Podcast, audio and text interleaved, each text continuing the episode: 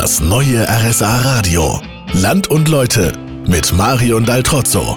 Auch wenn ganz viele schon nicht mehr dran glauben, aber die Rente kommt. Okay, wenn auch nicht die Rente, dann zumindest eine Zeit, wo man einfach nicht mehr arbeiten kann in seinem Beruf. Und da haben wir einen Mann in Scheide getroffen, dem ist es so ergangen.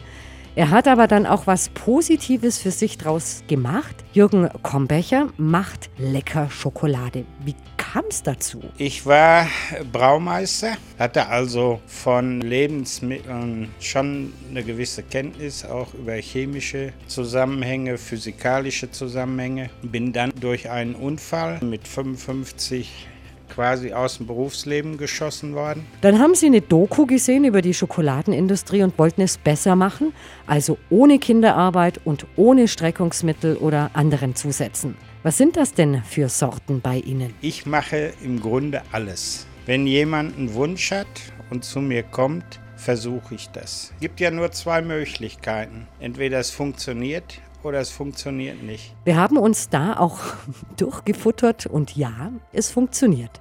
Scheideck hat also auch für Schleckermäuler was zu bieten.